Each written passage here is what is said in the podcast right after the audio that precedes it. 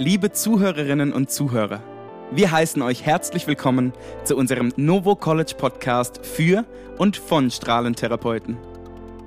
Grey Matter.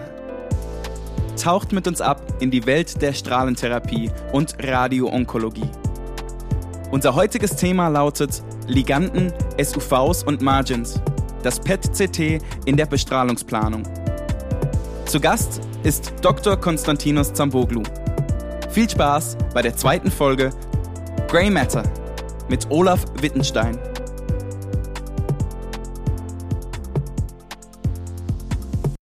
Hallo und herzlich willkommen auch von meiner Seite zur zweiten Folge unseres Strahlentherapie-Podcasts für Deutschland. Das heutige Thema lautet Liganden, SUVs und Margins, das PET-CT in der Bestrahlungsplanung. Mein Name ist Olaf Wittenstein und ich freue mich ganz besonders auf meinen heutigen Gast aus Freiburg, Herrn Privatdozent Dr. Konstantinos Samboglu. Hallo Kostas. Hallo Olaf. Schön, dass ich dabei sein kann heute. Ich freue mich. Danke sehr. Ja, ich freue mich auch sehr, dass du dabei bist. Wir reden ja heute über das Thema PET-CT. Den Titel haben wir genannt Liganden, SUVs und Margins, das PET-CT in der Bestrahlungsplanung. Und ähm, direkt mal so zum Einstieg hätte ich zum PET-CT eine allgemeine Frage an dich, noch bevor wir wirklich auf die quasi einzelne Themenliste eingehen. Ähm, Glaubst du, dass man das PET-CT in 20 Jahren noch in der Strahlentherapie verwenden wird? Das ist eine gute Frage. Lass mal kurz überlegen. Also ich würde sagen, es gibt zwei Szenarien. Szenario eins ist tatsächlich, dass Fortschritte im MRT, im CT, wir haben Dual Energy CT, beim MRT kommen immer neue Sequenzen raus, dass die irgendwann mal das PET ersetzen werden, weil man sich denkt, dieses ganze Gedöns mit den Radionukliden, wir brauchen keine Strahlung mehr, wir haben bessere Alternativen. Das Szenario halte ich ehrlich gesagt für gar nicht so wahrscheinlich, sondern wahrscheinlicher halte ich, dass das PET unersetzbar bleibt in der Onkologie und zwar auch ganz viele Aufgaben übernehmen wird, nicht nur in der Darstellung unserer Tumore, sondern wirklich auch in der Charakterisierung dass das PET äh, dadurch, dass es molekulare Eigenschaften zeigt, tatsächlich auch Tumore charakterisiert und somit vielleicht sogar irgendwann die Biopsie ersetzen könnte oder uns Strahlentherapeuten auch genau sagt, wie viel Dosis wir wo in den Tumor bringen müssen. Also meine Einschätzung ist tatsächlich eher, dass es unersetzbar ist und immer mehr Aufgaben übernehmen wird. Okay, also eine Pro-PET-CT-Einstellung. Ähm, dazu ganz interessant, ähm, weil wir gerade gefragt haben, wie es wohl in 20 Jahren wäre. Äh, ich habe herausgefunden, dass quasi ziemlich genau vor 20 Jahren das erste PET-CT in Zürich an der Uniklinik als Gerät installiert worden ist. Insofern wären wir wohl da jetzt gerade mittendrin. Ähm, ansonsten bist du ja gerade beim PET-CT aber schon auf die, ich sag mal, weiteren Fähigkeiten eingegangen. Ich denke, dass wir jetzt einmal kurz dann doch erklären sollte, was ist das PET-CT und wie funktioniert es eigentlich? Also ich fange einfach mal an. Es ist ja im Grunde eine ähm, Kombinationsbildgebung, bei der zwei Verfahren kombiniert werden, und zwar einmal das PET, ne, die Positronen-Emissionstomographie, und eine Computertomographie. Und wir sammeln also äh, morphologische Daten über die CT und eben funktionelle Daten über quasi den PET-Anteil. Ähm, beides wird simultan aufgenommen. Und wie das mit den ähm, quasi funktionellen Informationen funktioniert. Äh, da ist ja das Hauptding quasi, was wir im PET für Liganden verwenden. Ne, ist einmal aufklamüsern. Ähm, vielleicht sagst du noch einmal was dazu, ähm, wie du es deinen Patienten erklärst, wenn die ein PET-CT bekommen. Genau, also den Patienten erkläre ich, natürlich muss man immer gucken, was hat man Patient vor sich. In Freiburg haben wir viele Akademiker sitzen, aber klassischerweise ähm, erzähle ich Ihnen immer, dass wir tatsächlich mittels PET ähm, die Vorgänge in der Zelle darstellen können. Also ich gehe Richtung Funktion, dass wir nicht nur zeigen können, wo ist der Tumor, sondern was macht der Tumor, wie aktiv ist der Tumor oder ähm, auch was hat der Tumor vor zum Beispiel. Das äh, sind Sachen, wo, die, die ich probiere, den Patienten zu erklären. Und, und, und was für mich noch wichtig wäre zu erwähnen, für zur, zu, ähm, zur ähm, Physik des PETs. Es ist ja die Positron-Emissionstomographie. Und man muss sich eine Sache, finde ich, bewusst machen, wenn man PET-Datensätze interpretieren will, dass diese Positronen, es ist ja so, äh, man hat einen Liganden, der oder, oder der Ligand ist ja an irgendwas gekoppelt. Jetzt beim PSMA-PET an einem Inhibitor des PSMAs oder beim äh, FDG-PET ist es ja Glucose, die in die Zelle kommt und metaboliert wird. Und man muss halt sagen, wenn der Tracer irgendwo an der Zelle oder in der Zelle ist, wie kommt es denn dann zum Signal? Das sind Physik Basics, das sind äh, Physikumswissen. Aber das ist ganz wichtig, finde ich, dass dieses Positron, was dann emittiert wird, wandern kann. Und das wandert und stößt dann irgendwann mal aufs Elektron, was irgendwo rumschwillt. Und dann erst gibt es das Signal. Und diese Wanderung vom Positron ist wichtig, kann bis zu fünf Millimetern sein. Also das ist eine wichtige Take-Home-Message. Dieses PET-Signal ist meistens so ein bisschen aufgebläht. Also ist, weil das Signal halt nicht genau da entsteht, wo der Tracer auch emittiert wird, sondern es kann ein bisschen wandern. Das ist, finde ich, eine wichtige Sache. Kommen wir später nochmal drauf, wenn wir so ein bisschen ans Eingemachte gehen. Ja, wobei. Und das Zweite, was. Da würde ich tatsächlich einmal kurz einhaken, weil du hast gesagt, fünf Millimeter, die das wandern kann. Ähm, gleichzeitig mhm. sind wir ja gerade bei der ähm, quasi Genauigkeit, geben die Hersteller ja jetzt im Grunde an, okay, drei Millimeter oder vier Millimeter so gerade State of the Art, soweit ich mich ähm, da richtig entsinne, heißt ja im Grunde, dass das viel genauer ja gar nicht werden kann, als wir gerade sind, oder?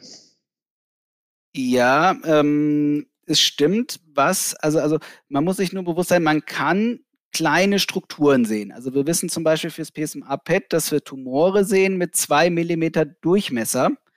Aber, aber die, diese Wanderung sorgt dafür, dass wir diese Struktur vielleicht gar nicht als zwei Millimeter Struktur sehen, sondern als vier, fünf Millimeter Struktur. Also dass das Signal aufgebildet ist. Also wir haben schon eine hohe Auflösung, nur die Darstellung eben von dem, was wir sehen, ist nicht so genau. Und hohe Auflösung, wie du schon gesagt hast, wir können einfach keine mikroskopischen Strukturen sehen. Also ich denke mal, so Strukturen bis zu zwei Millimeter ist aktuell das höchste der Gefühle, zumindest für diese PET-CT-Systeme, in die wir die Menschen reinstellen. Es gibt irgendwelche Maus-PET-CT-Systeme, die haben natürlich eine höhere Auflösung, weil da alles kleiner ist. Ja. Okay, jetzt ähm, sind wir ja im Grunde schon mittendrin. Ähm, ich würde gerne einmal, weil du das PSMA-Pad schon angesprochen hast und vorhin was vom ähm, Glukosestoffwechsel gesagt hast, einmal kurz sortieren ähm, als quasi, ähm, also nicht als Radionuklide, sondern als Tracer-Moleküle. Was haben wir eigentlich alles gerade zur Verfügung beim PET-CT? Weil das ja im Grunde schon, wenn man als Arzt eine Anfrage stellt, was man jetzt quasi für ein PET haben möchte, ähm, einmal primär relevant ist. Ähm, da würde ich sagen, grobe Aufteilung erstmal, wir haben eben entweder basierend auf, einem, auf dem 18F, also auf dem Fluornuklid, oder eben auf dem ähm, Gadoliniumnuklid, das GA68, und da eben dann unterschiedliche Moleküle dran. Ich fange mal an. Ne, das erste ist im Grunde das FDG-PET. Ähm, mhm. Als Zuckerpad, Glukosestoffwechsel, reichert sich also überall an, wo gerade relativ viel Glukoseumsatz ist und ist, soweit ich das sehe, ja auch das meistverwendete PET-CT. Ja, definitiv. Was wären denn Indikationen, die dir einfallen würden für das äh, FDG-PET?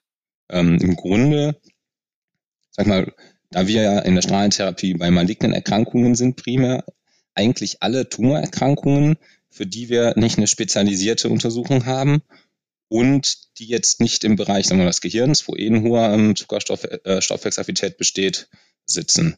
Ähm, also ansonsten Indikationen ganz klar, das Bronchialkarzinom, nicht kleinzelliges und kleinzelliges Bronchialkarzinom, ähm, die Hodgkin-Lymphome kann man sehr gut stagen mit dem PET. Im, im Grunde auch, ähm, jetzt stehe ich kurz auf dem Schlauch, also wir verwenden es zum Beispiel auch bei den ganzen GI-Tumoren gerne, also, also die ganzen Rektum, Esophagus, äh, Tumore kann man sehr gut verwenden. Ähm, und ähm, ja, so, ich denke mal, wir haben auf jeden Fall die wichtigsten genannt damit, auf jeden Fall.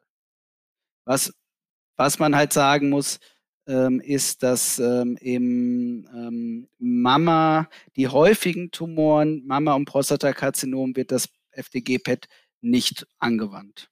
Aber bei fast allen anderen kann man sich merken, spielt es eine Rolle. Ja. So, jetzt hast du das Prostatakarzinom schon genannt.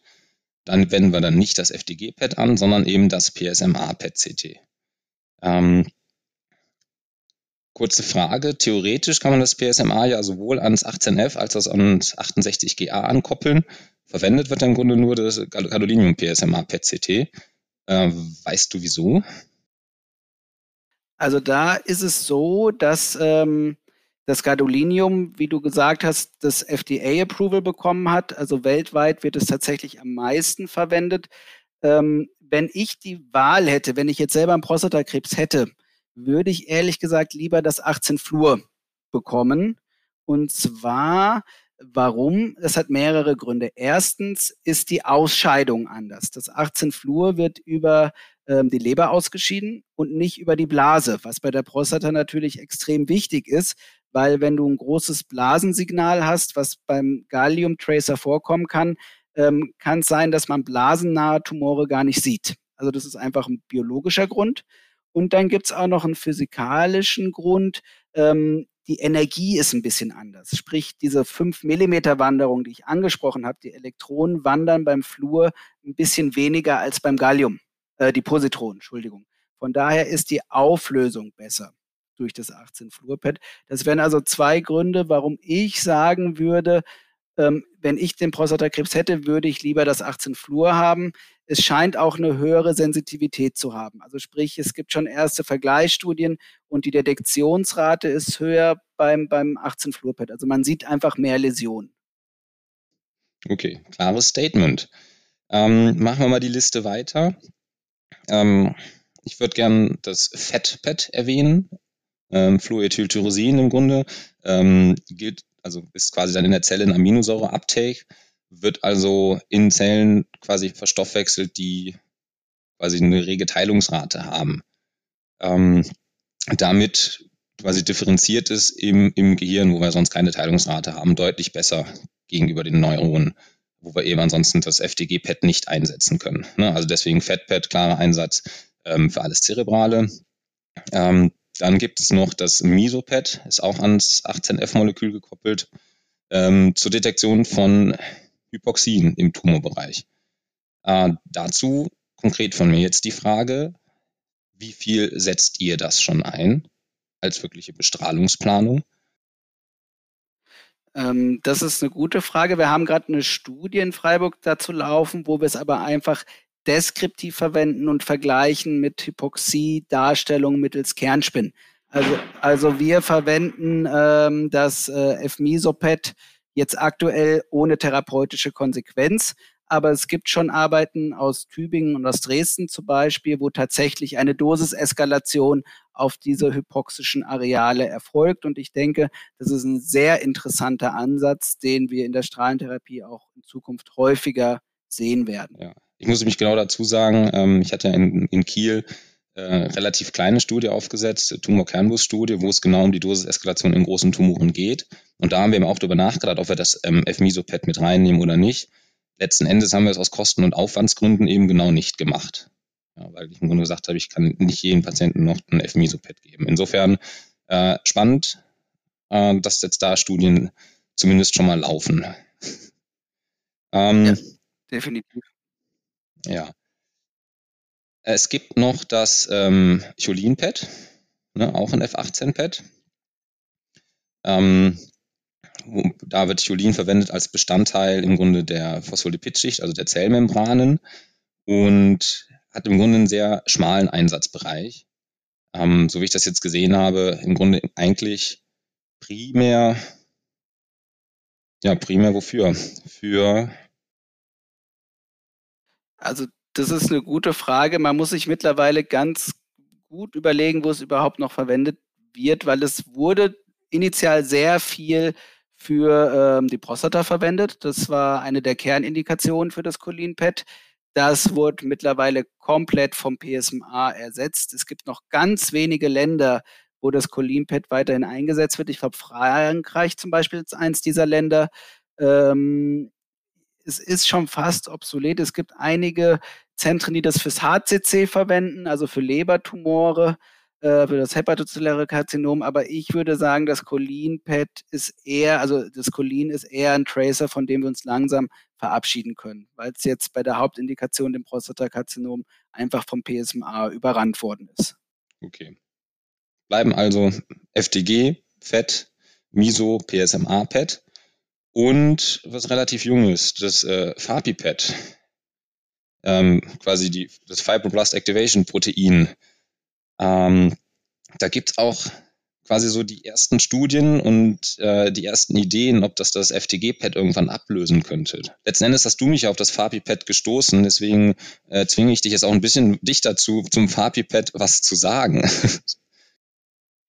Ja, also du hast eigentlich schon, denke ich mal, für, für, für die jungen Kollegen und Kollegen ist es Wichtige zu wissen, das ist sozusagen das New Kid on the Block, das FAPI, und hat großes Potenzial, einfach das FDG zu ersetzen einfach weil es einige hm, Eigenschaften hat, die wahrscheinlich besser ist als das FDG. Zum Beispiel, wir haben beim FDG ja oft die Frage, ist das nicht doch eine Entzündung oder nicht? Und da scheint das FAPI spezifischer zu sein. Also das ist so die große Hoffnung, die wir hegen. Ähm, wir in Freiburg selber, wir haben es noch gar nicht eingesetzt. Da sind zahlreiche Arbeiten aus Heidelberg hauptsächlich äh, kommen, die ähm, die Kollegen der Strahlentherapie sind da auch sehr schön involviert. Also ich denke, das ist ein Tracer, den man zumindest mal im Hinterkopf haben sollte, dass das das neue FDG sein könnte. Okay. Was mir gerade auf Topic dazu einfällt, ähm, ihr in Freiburg, woher bezieht ihr eigentlich eure Nuklide? Also habt ihr zufällig selber einen Zyklotron oder habt ihr auch quasi eine ja. Anfahrtsstrecke? Wir haben Gott sei Dank selber ein Zyklotron, was die ganze Logistik um einiges einfacher macht, muss man sagen. Das ist äh, sehr angenehm. Ist es bei euch anders oder wie? Ähm, ja, wir haben die interessante Situation, bei uns steht zwar ein Zyklotron mit in den Kellerräumen, noch als Überbleibsel der äh, NROC Planung als Protontherapie in Kiel. Das ist aber nicht im Einsatz und ähm, für die nuklearmedizinischen Teile, also wir beziehen unsere Nuklide aus Berlin. Das heißt, es sind vier Stunden Autofahrt. Ah. Ähm, insofern sind wir quasi schon bei zwei Halbwertszeiten und es kommt dann doch eher nur ein Viertel an von dem, was bestellt wurde. Relevanter logistischer Teil, glaube ich. Interessant, vor allem wenn dann Stau ist, dann kommt noch weniger Aktivität an. Ne? Ja. Äh Wobei ich eigentlich sagen muss, ähm, die sind bei uns mit dem Gebäude, aber es ist im Grunde ein nuklearmedizinisches Problem in Anführungsstrichen. Wir haben ja mit denen dann die Termine und das äh, bisher klappt es, dann wird das PET-CT durchgeführt. Also das ist sehr selten, dass auf die Art und Weise irgendwelche Patienten verschoben werden müssen. Ich glaube auch gar nicht. Das ist der große Vorteil von unseren Linearbeschleunigern, muss man sagen. Ne? Also das kann man unser Fach nochmal hochhalten, dass äh, wir Gott sei Dank, außer jetzt in der Brachytherapie, klar, wo wir das Iridium brauchen oder die Seeds, sind wir halt einfach nicht abhängig von irgendwelchen Radionukliden, um unsere Patienten zu behandeln. Da sind wir in einer sehr angenehmen Situation die äh, unser Fach auf jeden Fall attraktiv macht. Ja. Für alle jungen und jungen Zuhörerinnen und Zuhörer ähm, entscheidet euch also für die Strahlentherapie, bitte. Genau, haben wir die Werbung nochmal gemacht. Ist ein schönes Fach, es passiert viel. Auch wenn wir jetzt viel über Nuklide gesprochen haben, es passiert eben auch viel auf technischer Seite, viel, ähm, was das Patientenhandling angeht. Also wirklich ein, ein spannendes Fach. Und wir sind wahrscheinlich auch die Ersten, die einen Podcast haben. Definitiv. Ja, ähm, ich würde gerne in unserer Themenliste einmal weitergehen. Und zwar hatten wir ja gesagt in der Überschrift auch das PET-CT in der Bestrahlungsplanung. Ne? Das heißt, das PET-CT haben wir jetzt eben nicht nur zur Diagnostik ähm, bei den großen Tumorentitäten, um die Ausdehnung oder auch eine Lymphknoten oder eine Fernmetastasierung zu detektieren, sondern eben auch dann die Informationen, die wir aus dem PET-CT ziehen, in der Bestrahlungsplanung anzuwenden. Ähm, dazu einfach, weil äh, Kostas darf ich dich Kostas so vor allem nennen, weil Herr PD Samboglu sehr, sehr, viel daran, äh, daran ähm, entwickelt hat, das beziehend auf das PSMA-PCT beim Prostatakarzinom. Ähm, Wäre jetzt meine Frage, in welchen Fällen quasi wendet ihr das PSMA-PCT immer zur Bestrahlungsplanung beim Prostatakarzinom ein? Da ist es so, ähm, dass wir uns ein bisschen an die Daten da gehalten. Äh, ich habe extra gesagt, ein bisschen, weil wir haben mittlerweile eine sehr schöne Studie aus Australien, die sogenannte Pro-PSMA-Studie, die gezeigt hat, dass zum Staging, also jetzt gar nicht mehr für die Strahlentherapieplanung, aber einfach zum initialen Staging von Prostatakarzinom-Patienten mit hohem Risiko das PSMA-PET signifikant ein Benefit hat gegenüber dem konventionellen Staging mittels CT und Knochenzintigraphie. Sprich, das PSMA-PET wenn man das angewendet hat, hat es mehr Lymphknotenmetastasen gesehen, mehr Knochenmetastasen gesehen und sogar eine niedrigere Strahlenbelastung gehabt als das konventionelle Staging. Sprich, dass man das PSMA-PET-CT sehr schön für Hochrisikopatienten anwenden kann, also Patienten mit T3-Tumoren zum Beispiel oder hohem Gleason-Score. Was wir hier in Freiburg machen, wir wenden es auch schon ab dem sogenannten Unfavorable Intermediate Risk Karzinom an, also Patienten, die ein Gleason-Score 7b haben, die bekommen bei uns auch schon PET-CT, weil wir einfach sehen, dass das therapeutische Prozedere sich relativ häufig ändert. Sprich, wir Lymphknotenmetastasen sehen auch bei Patienten mit 7b. Und ähm, dementsprechend wenden wir das bei 7b äh, Tumoren und aufwärts an. Okay. Und wenn dann quasi ja bestrahlt werden soll und eben die Lymphknotenmetastasen detektiert sind, ähm, wie nutzt er dann das PET-CT zur Bestrahlungsplanung?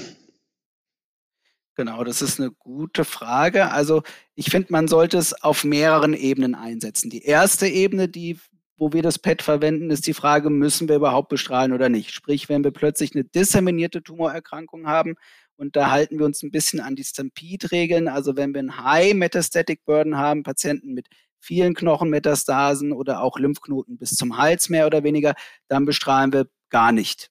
Das ist also die erste der erste Weg im Algorithmus.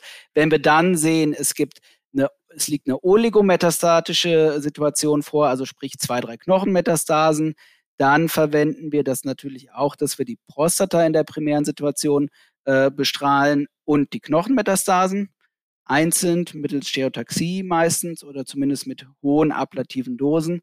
Und dann bei den Lymphknoten ist es so, dass wir prinzipiell die Lymphknoten nie bestrahlen, wenn die im PET negativ sind. Also wir sind da sehr ähm, restriktiv. Das kann man sehr kontrovers diskutieren. Die Datenlage gibt es eigentlich nicht her, aber wir sagen, wenn wir im PET nichts sehen, dann bestrahlen wir die Lymphknoten nicht.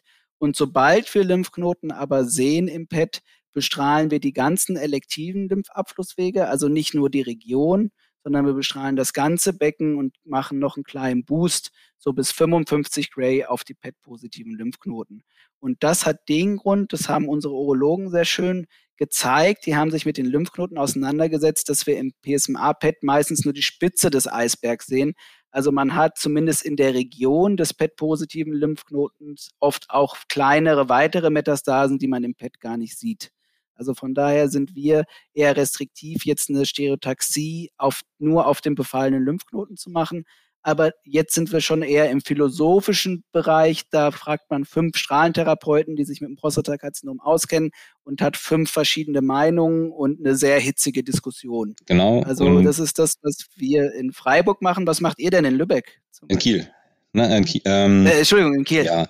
Äh, genau, also bevor wir jetzt in eine riesige Diskussion verfallen, aber wir machen es da anders, ähm, weil wir nämlich ähm, schon, wenn wir die detektierten Lymphknoten haben, nicht unbedingt in der Primärsituation, sondern häufig in Rezidivsituationen, aber ähm, dann schon stereotaktisch die PET-positiven Lymphknoten behandeln.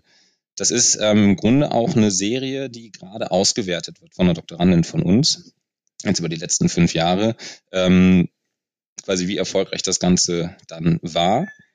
Ähm, so bei der ersten Übersicht drüber kann ich sagen, ja, die Strahlentherapie wirkt. Ja, das heißt, im Kontroll-PCT sind dann die bestrahlten Läsionen häufig deutlich äh, quasi weniger ähm, auffallend. Ähm, Nichtsdestotrotz machen wir es auch in der Primärsituation anders. Also bei uns ist in der Primärsituation, die ja im High-Risk-Fall bei uns häufig noch eine ähm, kombinierte Telebrachytherapie ist, quasi im Teletherapiearm auch immer ein Teil des Lymphabflusses mit im Bestrahlungsfeld. Ähm, mhm. Okay. Ja, also da schließen wir nicht aus. Da ist im Grunde bei euch so, dass ihr ziemlich auf die Spezifität des PET-CT vertraust, ne? dass du ihr dann sagt, okay, wenn PET negativ ist, dann sage ich auch, da sind keine Lymphknotenmetastasen. Genau, und die, du hast recht, die Spezifität ist äh, sehr hoch. Also sprich, wenn wir was sehen, können wir sicher sein, da ist was. Die Sensitivität ist leider so ein bisschen, also sprich bei einem Drittel der Patienten tatsächlich, wo wir nicht sehen, könnte trotzdem was sein. Aber unsere Philosophie ist, ähm, bei, weil wir hätten eine Übertherapie. Also sprich, wir würden bei vielen dann eine Übertherapie machen, weil wenn nichts ist, dann ist tatsächlich nichts. Und bei den Drittelpatienten, wo wir dann eine Untertherapie haben, sind wir der Meinung, wenn dann der Lymphknoten kommt, irgendwann kann man den dann super noch im Anschluss behandeln, ohne dass der Patient seine Lebenszeit signifikant ein einschränkt. Das ist so unsere Philosophie, aber das wäre natürlich ein Ansatz für interessante Studien, die hoffentlich irgendwann auch bald kommen werden. Da sollten wir uns vor allem in Deutschland zusammensetzen und ähm, Ansätze finden, um da zusammen diese Fragen ähm, zu beantworten. Okay. Dann noch zwei Sachen. Und, und, und der nächste. Ja. Und, und, und, der nächste Schritt, sorry, wäre ja dann tatsächlich, jetzt kommen wir langsam zur Prostata. Jetzt haben wir uns vorgearbeitet, die distanten Metastasen, die Lymphknoten und jetzt kommt die Prostata selber. Und hier findet so ein bisschen Paradigmenwechsel statt. Es gab jetzt die Flame-Studie, die hat publiziert aus Holland, Belgien, äh, Anfang dieses Jahres im JCO. Das war eine randomisierte Studie, die verglichen hat, die ganze Prostata homogen zu bestrahlen und das war der Standardarm und im Kontroll, äh, im experimentellen Arm haben die eine simultane Dosiseskalation durchgeführt. Also sprich, da wo sie im MRT Tumor gesehen haben, haben sie eine höhere Dosis gesehen. Und die Kollegen haben einen signifikanten Benefit gezeigt auf das äh, biochemisch rezidivfreie Überleben. Also sprich, diese Dosiseskalation, davon haben die Patienten profitiert, ohne signifikante Unterschiede in der Toxizität wiederum zu beobachten. Also, also sprich, wenn wir jetzt langsam zur Prostata kommen, kann es schon sein, dass wir einen Paradigmenwechsel haben, sprich, dass diese fokale Dosiseskalation äh, einen Stellenwert bekommen kann. Und hier jetzt wieder zum PSMA-PET zurückzukommen, denke ich mal, die Kollegen hatten das MRT in der Flame-Studie, dass das PSMA-PET uns hier noch viel besser die Tumorläsionen in der Prostata darstellen kann als das MRT. Also dass wir da sogar noch besser werden. Ja. Also auch da ein Schritt zur quasi inhomogenen Dosisverschreibung mit Dosiseskalation in einzelnen Bereichen. Ja, ja. definitiv. Okay. Ähm, wollen wir das Prostatakarzinom einmal verlassen? Oder es, gibt es noch was dazu, was du definitiv loswerden möchtest? Nee, das war es eher für, fürs Erste. Ich könnte, das ist mein Lieblingstumor sozusagen, ja. wir könnten ein abendfüllendes Programm machen, aber es gibt ja auch weitere spannende Indikationen fürs PET-CT. Von daher äh, können wir gerne das Prostatakarzinom verlassen. Ne, Thema Lieblingstumor, das ja bei habe ich bei, bei, bei Frontiers äh, Oncology hast ja ähm, quasi dein Research Topic, wo übrigens heute ähm, Submission Deadline war für Manuskripte, wie ich gesehen habe die aber gerne verlängert wird. Also falls irgendeine Zuhörerin oder ein Zuhörer noch schnell ein Manuskript einreichen will, herzlich willkommen. Es ist ähm, bei Frontis Oncology ein Research Topic zum PSMA-PET bei Prostatakarzinom. Ähm, wir gehen weiter. Sind wir Prostatakarzinom, ähm, haben wir detailliert quasi besprochen. Ähm, wir sind ja eigentlich beim PET-CT. Ne, das war das Prostatakarzinom im Grunde jetzt so ein Beispiel für, wie das PET-CT eben Einfluss nimmt in die Bestrahlungsplanung oder in die Diagnostik, in Therapieentscheidung und Bestrahlungsplanung. Ähm, ich würde jetzt gerne noch einmal auf ein paar äh, praktische Punkte zu sprechen kommen beim PET-CT. Und zwar einfach, wie macht man das PET-CT? Und zwar beim, von meiner Frage bezogen darauf, wir haben eine spezielle Bestrahlungslagerung und man hat ja im Grunde die Vorstellung, dass idealerweise sämtliche Diagnostik auch in derselben Lagerung stattfinden soll. Da kann ich einmal sagen, dass wir in Kiel zum Beispiel, das beim PET-CT, was ein dediziertes Gerät ist, was ja nicht in der Hand, also nicht in uns strahlentherapeutischer Hand ist, ähm, wir aber durchaus versuchen, dass im Grunde dann die Strahlentherapie MTAs bei der PET-CT-Anfertigung mitarbeiten oder bei der Lagerung der Patienten dort mitarbeiten, um eben, ähm, ich sage, die Bildfusion besonders gut hinzukriegen. Jetzt sage ich einfach von weg, das ist Kiel. Ähm, von Kostas habe ich im Vorhinein gehört, ihr habt in Freiburg, ich glaube, eine bessere Variante. Ja, besser ist, ähm, wenn man unsere TAs fragt, ist es auf jeden Fall die aufwendigere Variante. Also ich finde sie tatsächlich besser. Wir haben für ähm, Indikationen wie zum Beispiel das Bronchialkarzinom ein, wir verwenden das sogenannte Planungs-PET-CT, sprich, dass wir die Aufnahmen, die an den PET-CT-Scannern, das sind unsere Nuklearmediziner, die das natürlich machen, gemacht werden, können wir auch direkt die DICOM-Daten für unsere Bestrahlungsplanung auch verwenden. Sprich, dieser Registrierungsstep zwischen Planungs-CT und PET-CT entfällt. Das wird direkt vor Ort äh, als Hybridbildgebung aufgenommen, ähm, was ähm, ein bisschen aufwendig ist, weil auch bei uns jedes Mal die strahlentherapeutischen MTAs zum PET-CT-Gerät mit müssen auch die Markierungen natürlich direkt machen müssen. Wir haben das Lasersystem direkt dort auch installiert und ähm, es ist aufwendig, erfordert eine sehr große interdisziplinäre Zusammenarbeit, die wichtig ist. Also sprich, man muss mit seinen nuklearmedizinischen Kolleginnen und Kollegen reden, sonst funktioniert das nicht. Aber wenn man da ein gutes Verhältnis aufbaut, denke ich mal, ist das ein Benefit für unsere Patientinnen und Patienten, weil einfach die höchste Präzision dadurch gewährleistet wird. Genau, ihr habt im Grunde eben nur einen CT-Datensatz, nicht so wie bei uns zwei. Genau. Passiert es euch denn genau. trotzdem, dass ihr dann doch einfach nur ein eigenes Planungs-CT macht, weil ihr zum Beispiel ein externes PET-CT mit für die Bestrahlungsplanung verwendet? Ja, also wenn Patienten jetzt ein externes PET-CT haben, dann ähm, schicken wir die natürlich nicht nochmal für die Planung zu unserem PET-CT. Das wäre einfach auch äh, für die Patienten zu aufwendig. Ähm, da registrieren wir natürlich dann schon auch. Okay. Das heißt, dann haben wir also die Datensätze und haben die Bildregistrierung. Ähm, mhm. Wenn wir jetzt, und jetzt sprung ich einfach mal zum Bronchialkarzinom, weil im Grunde mit äh, der PET-Plan-Studie ja ähm, ja abgeschlossen ist und ausgewertet ist, so ein paar konkrete Guidelines an die Hand gegeben wurden, wie man jetzt mit dem, was man im PET-CT sieht, umgeht äh, für die GTV-Konturierung. Ähm, mhm. Da ist erstmal, bevor wir in die Tiefe gehen, allgemeine Frage. Ähm, man fusioniert, man hat sein PET-CT und jetzt eine klare Region, die stark auffallend, sage ich mal, leuchtet, also stoffwechselaktiv ist. Ähm, mhm. Gibt es eine pauschale Möglichkeit zu sagen, wie viel ich davon jetzt ähm, übernehme in meine Informationen? Das ist auf jeden Fall GTV, das ist nicht GTV. Oder nimmst du davon Abstand und sagst, naja, muss bei jedem Tumor sehr ins Detail gehen? Also ähm, ich bin da leider so ein bisschen Nerd, Querstrich Streber, was das Thema anbetrifft. Und ich würde sagen, man sollte sich schon angucken, also nicht nur für jeden Tumor, aber zumindest für jeden Tracer genau anschauen, was da die beste Einstellungsmöglichkeit ist, um den Tumor zu konturieren. Also da gibt's äh, jetzt kommen wir kurz wieder zu, zum Prostata zurück, zum Beispiel, ob man jetzt das 18 Fluor PSMA oder das 68 Gallium PSMA nimmt, gibt es schon zwei verschiedene äh, gibt schon zwei verschiedene Handlungsstränge, wie man das am besten einzeichnet. Also das ist äh, ziemlich Tracer-spezifisch. Da gibt es leider kein Schema F für alle Tumoren und alle Tracer. Da muss man leider so ein bisschen ins Detail gehen. Okay. Ähm, gehen wir einmal ins Detail.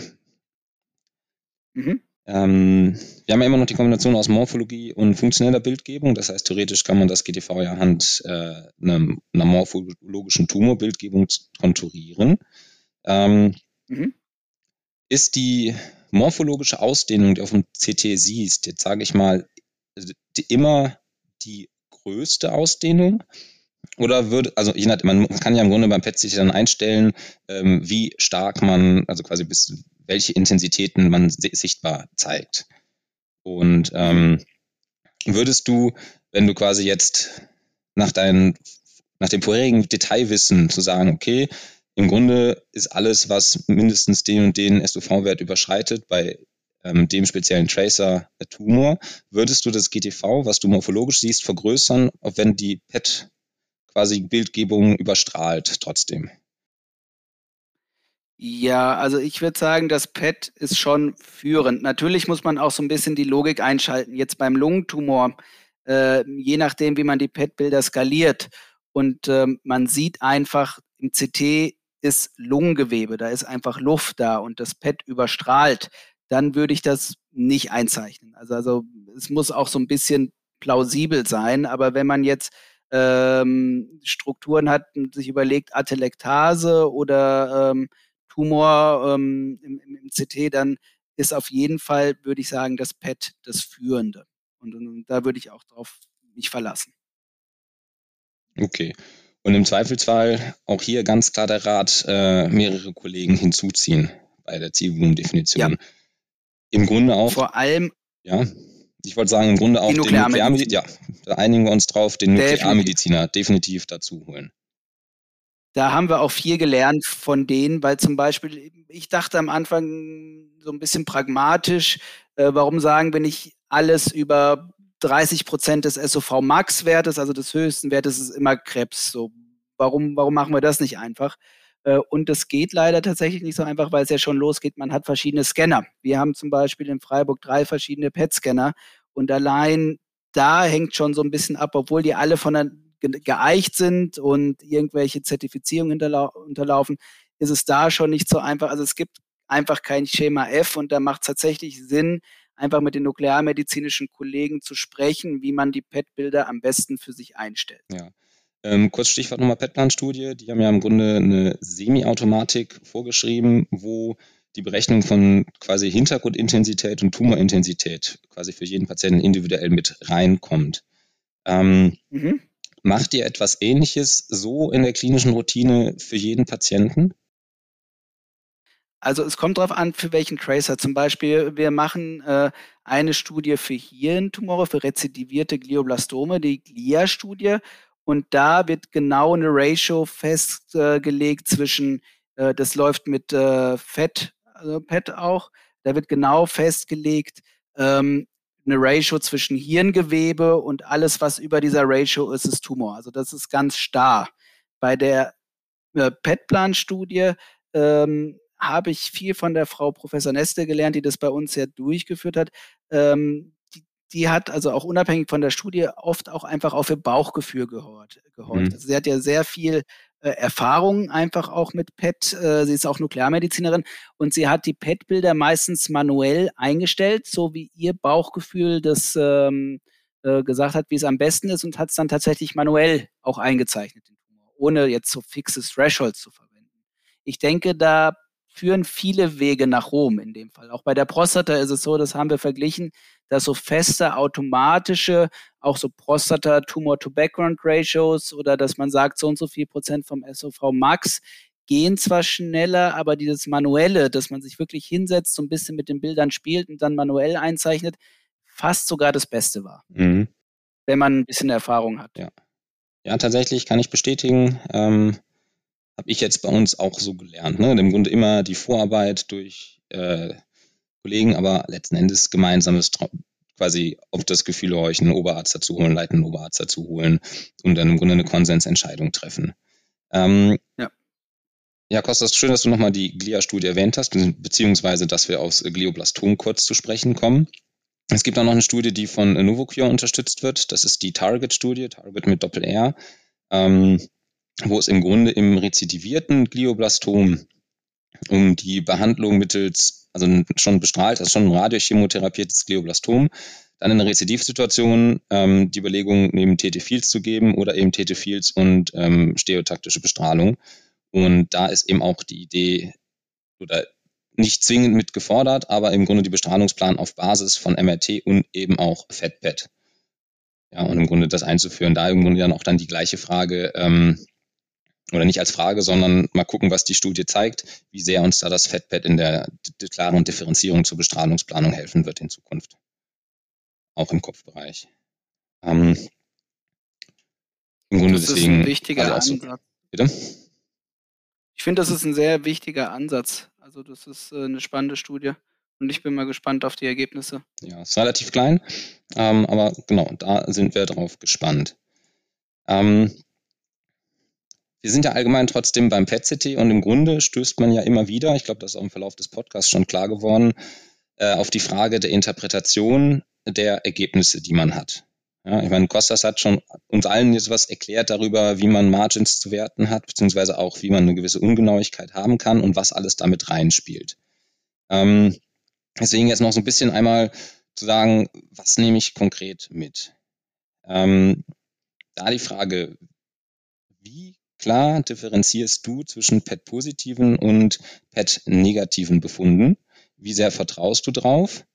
Und eben auch, ähm, da wir ja immer bei malignen Tumorerkrankungen sind und du ganz am Anfang angesprochen hast, dass das PET-CT aber vielleicht in Zukunft auch die Histologie ersetzen könnte. Ähm, ist einmal so ein breiteren Umschlag. Was können wir dem PET-CT alles glauben und was können wir ihm alles zumuten? Das ist eine sehr interessante und sehr wichtige Frage. Ich denke, da sind jetzt alle Laien drauf gekommen. Ähm, die, die, die, diese Diskussion führe ich jetzt oft in der Medizin, also dass wir in der Medizin mit Unsicherheiten zusammenhängen.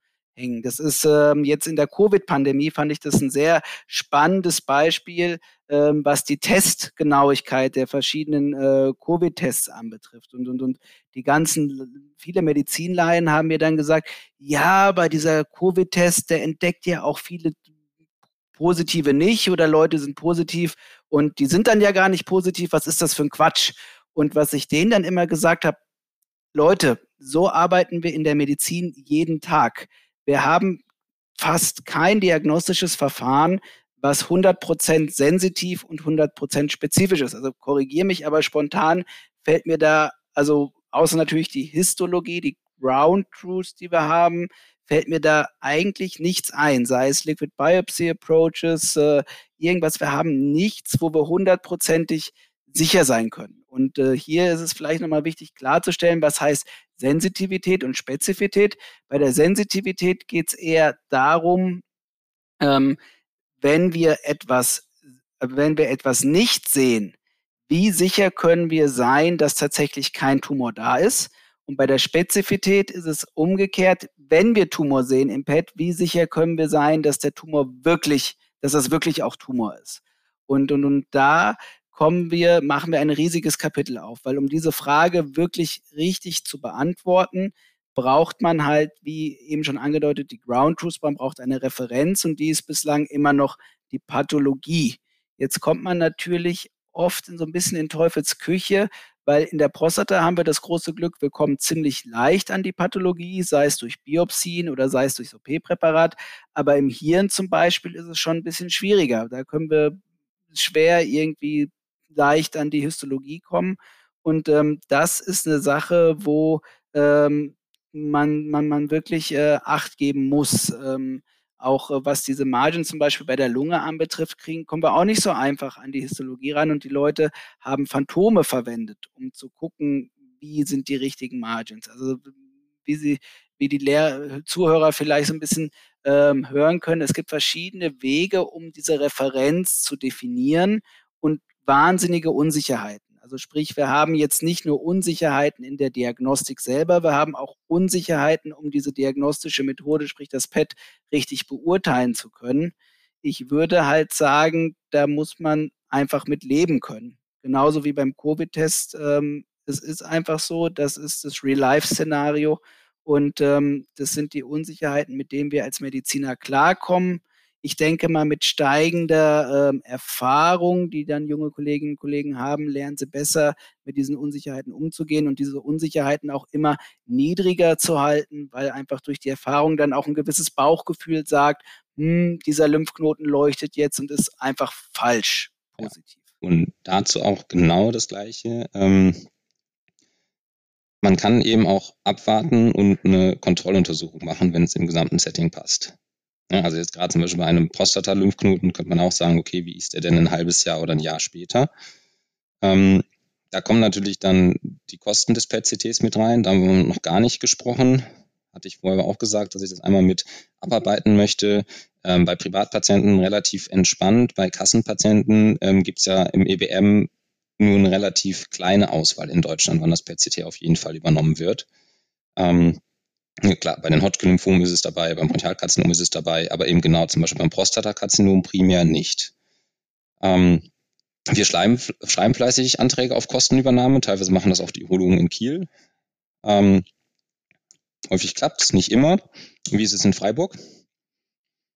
In Freiburg sind wir Gott sei Dank in der Situation, dass ähm, außer eine Versicherung, wo ich den Namen jetzt nicht nennen will, werden alle primären PETs äh, mittlerweile übernommen. Also wenn man natürlich die entsprechenden Risikogruppen aussucht. Also wenn man jetzt einen Gleason-6-Tumor mit einem PSA von 5 hat ähm, und äh, dann, dann, dann wird es natürlich nicht übernommen, weil es auch klinisch einfach keinen Sinn macht. Aber wir sind in Baden-Württemberg in der sehr angenehmen Situation, dass es größtenteils bezahlt wird. Aber mhm. das ist sehr heterogen in Deutschland leider.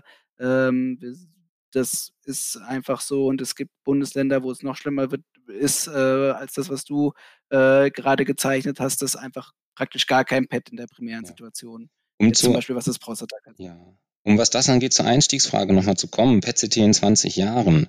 Ähm, ich habe ja vorhin ja angefangen, man kann auch Kontrollen machen und Verlaufskontrollen mittels PET-CT machen. Das spricht ja dann genau gesundheitsökonomisch so ein bisschen vielleicht dagegen. Ähm, glaubst du, dass das PET-CT als solches billiger werden wird? Dass man einfach sagen kann, es ist eine Standarduntersuchung, die wir uns ähnlich einfach ähm, in einigen Jahren bei den Patienten quasi wünschen können wie eine normale CT oder eine MRT? Da denke ich schon, dass da der Weg hingeht, wenn die Produktion billiger wird. Und es ist ja immer, wenn die die, wenn die Masse steigt äh, der Untersuchung, wird sie auch billiger werden.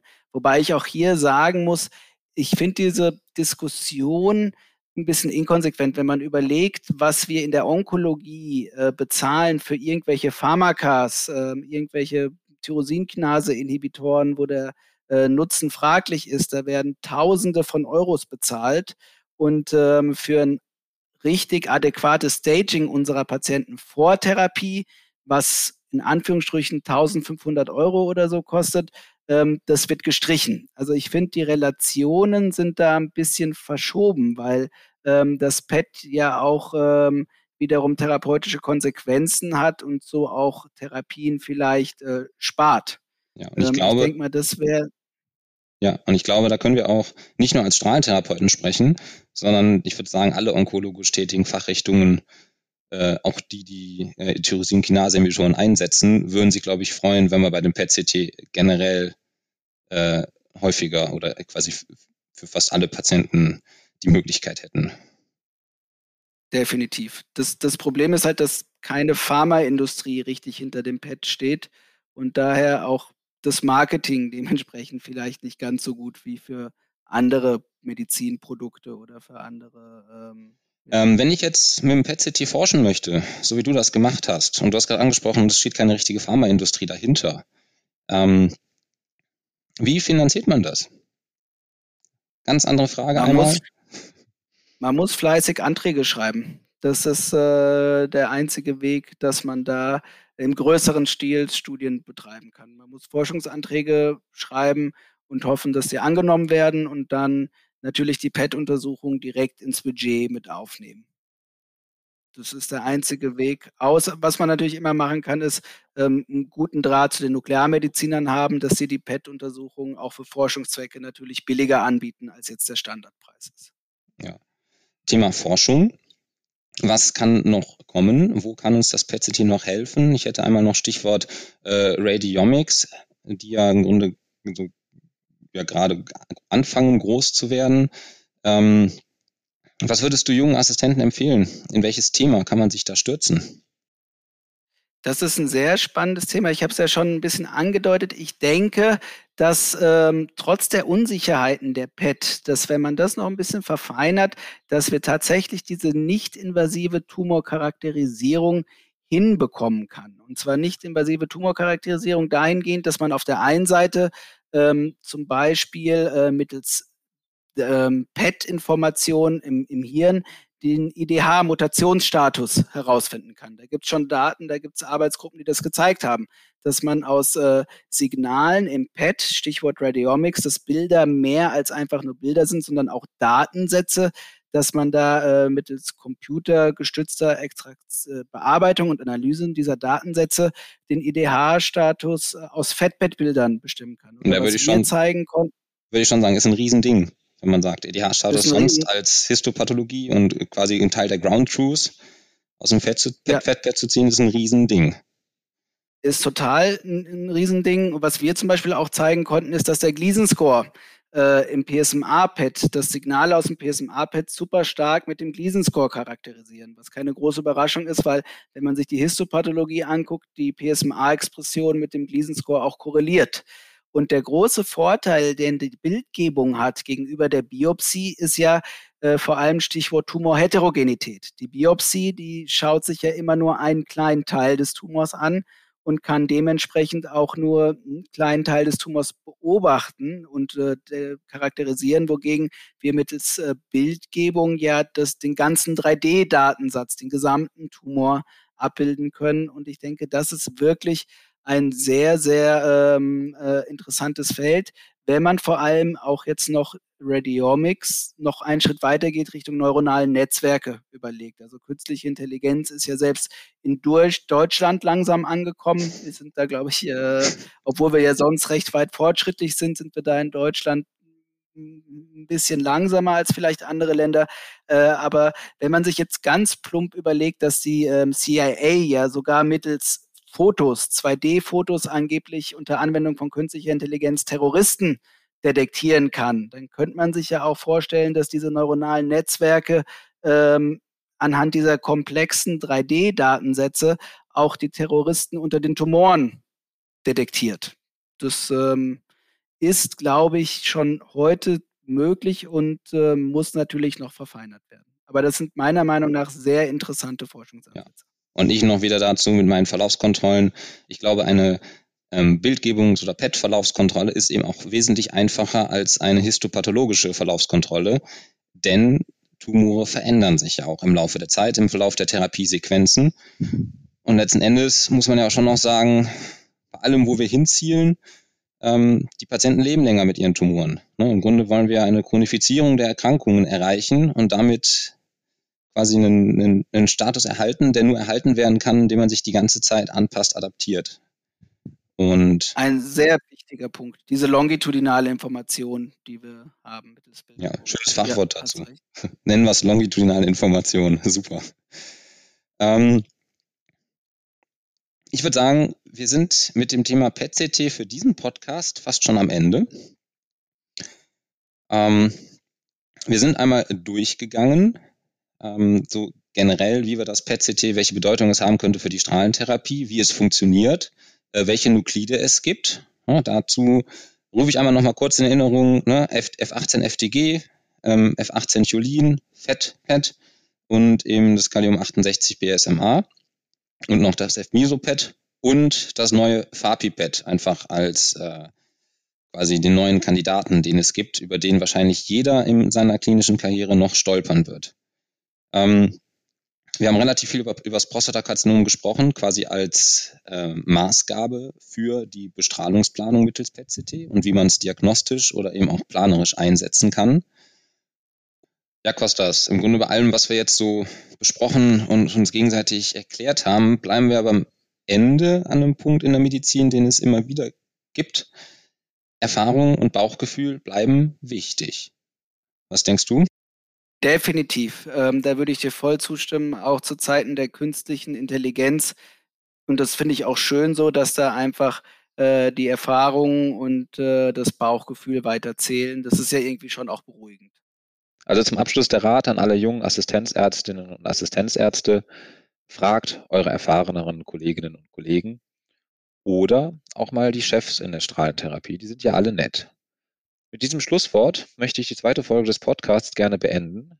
wünsche euch, liebe Zuhörerinnen und Zuhörer, alles Gute und freue mich schon auf das nächste Mal, wenn es wieder heißt Grey Matter Strahlentherapie Podcast für Deutschland.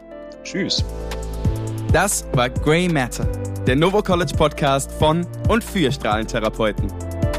Alle Novo College Podcast Folgen findet ihr auf unserer Novo College Website. Und habt ihr einmal Fragen oder möchtet eine Anmerkung mit uns teilen? Dann schreibt uns gerne eine E-Mail an info at novocollege.de. Bis zum nächsten Mal. Wir freuen uns auf euch.